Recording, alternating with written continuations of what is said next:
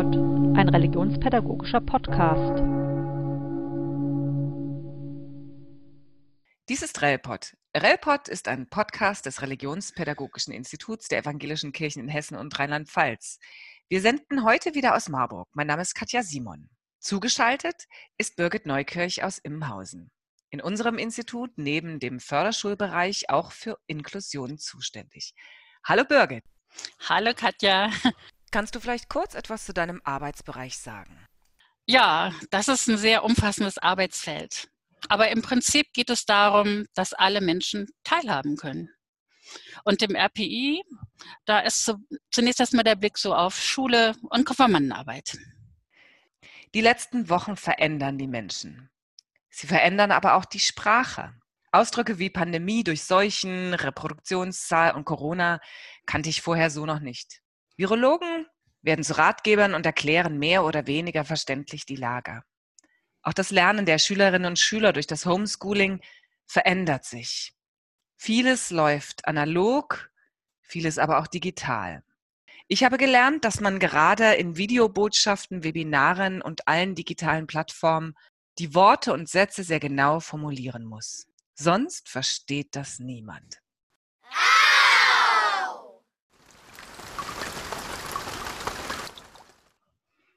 Birgit, im Rahmen von Inklusion beobachtest du ja ganz genau, wie Sprache eingesetzt wird. Und du beobachtest auch, wie sich Sprache verändert, oder?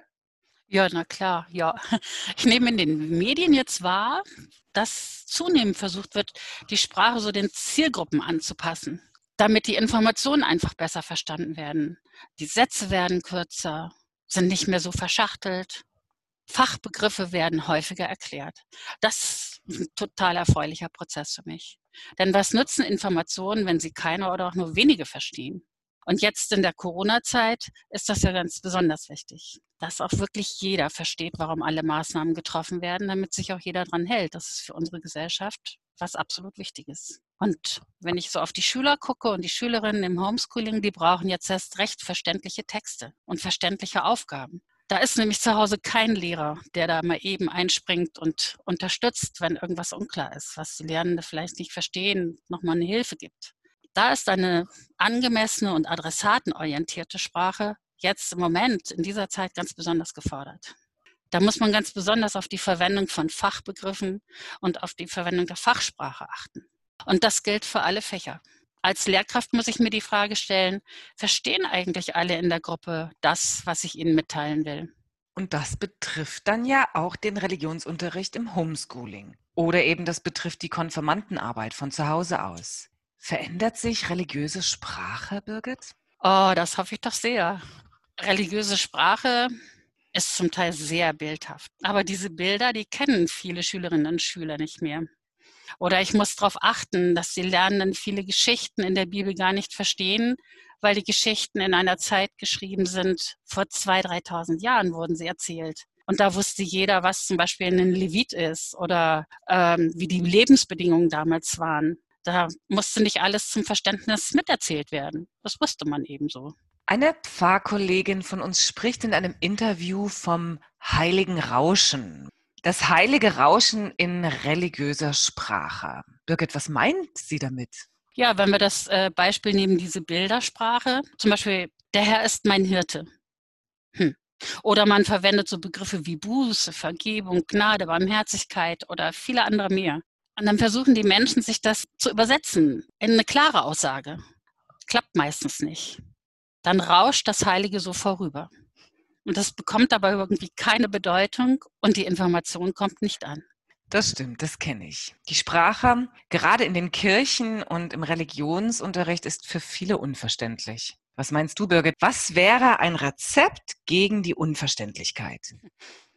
Rezept ist gut. Ich kann sagen, wie ich das mache. Also wenn ich jetzt nicht die Gelegenheit habe, so differenziertes Arbeitsmaterial oder so zu geben, sondern so eine Art Vortrag halte, ähm, dann versuche ich mir immer so zwei, drei von den Menschen vorzustellen, denen ich was erzählen möchte. Und das mache ich dann lieber einfacher als schwerer. Und dann muss ich bei den Texten auf Wortwahl und Satzbau achten, dass das direkt verständlich ist. Nicht nur schriftlich, sondern eben auch mündlich, damit das eben nicht vorbeirauscht. Und Ich muss versuchen, in der Sprache meiner Leser und Zuhörer zu reden. Und das ist dann aber ganz unterschiedlich. Und da gibt es halt einfache und leichte Sprache und dafür gibt es bestimmte Regeln. Also auch fürs Layout beim Schriftlichen, aber im Prinzip vom Text her ist das bei mündlich und schriftlich egal. Die Übergänge zwischen beiden sind dabei ganz fließend. Menschen zum Beispiel, die als Muttersprache nicht Deutsch haben oder Menschen, denen die Inhalte sehr, sehr fremd sind. Das ist ja im Religionsunterricht oder so in Kirchengemeinden zunehmend der Fall. Die brauchen einfache Sprache. Da übersetze ich quasi die Texte und die werden dann meistens ein bisschen länger, weil ich mir erklären muss.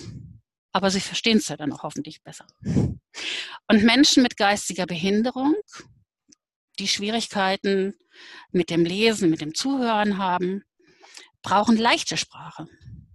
Da muss ich mir vorher aber ganz genau überlegen, welches sind die wichtigsten Informationen.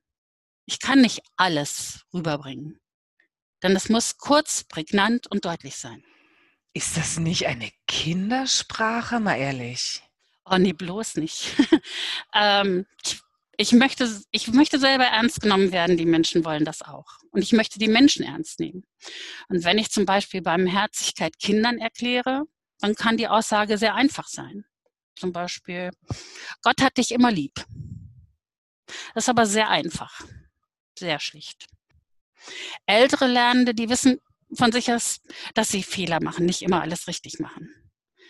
Dann würde ich vielleicht sagen, Barmherzigkeit bedeutet, dass Gott dich immer lieb hat, auch wenn du Fehler machst. Das klingt einleuchtend und das klingt spannend. Kannst du den Zuhörenden noch ein weiteres Beispiel geben? Neulich habe ich ein Arbeitsblatt Zahn gehabt und habe folgenden Satz zum Thema Jesus gelesen. Jesu Botschaft hat sich oft um eine bessere Welt gedreht. Und dann schießen mir sofort mit dem Blick auf etliche Schüler folgende Gedanken in den Kopf. Jesu Botschaft? Da wird es einige geben, die können damit überhaupt nichts anfangen. Und dann noch dieser komische Genitiv. Jesu. Und kann sich eine Botschaft um die Welt drehen? Und was soll eine bessere Welt sein? Ist denn unsere Welt so schlecht? Und warum überhaupt? So ein kurzer Satz und der hat total viele Hürden für einige. Und dann kann man die Informationen nicht wirklich entschlüsseln. In einfacher Sprache könnte der Satz heißen, Jesus hat den Menschen oft davon erzählt, wie sie noch besser auf der Welt zusammenleben können. Und in leichter Sprache würde ich sagen, Jesus hat den Menschen viel erzählt.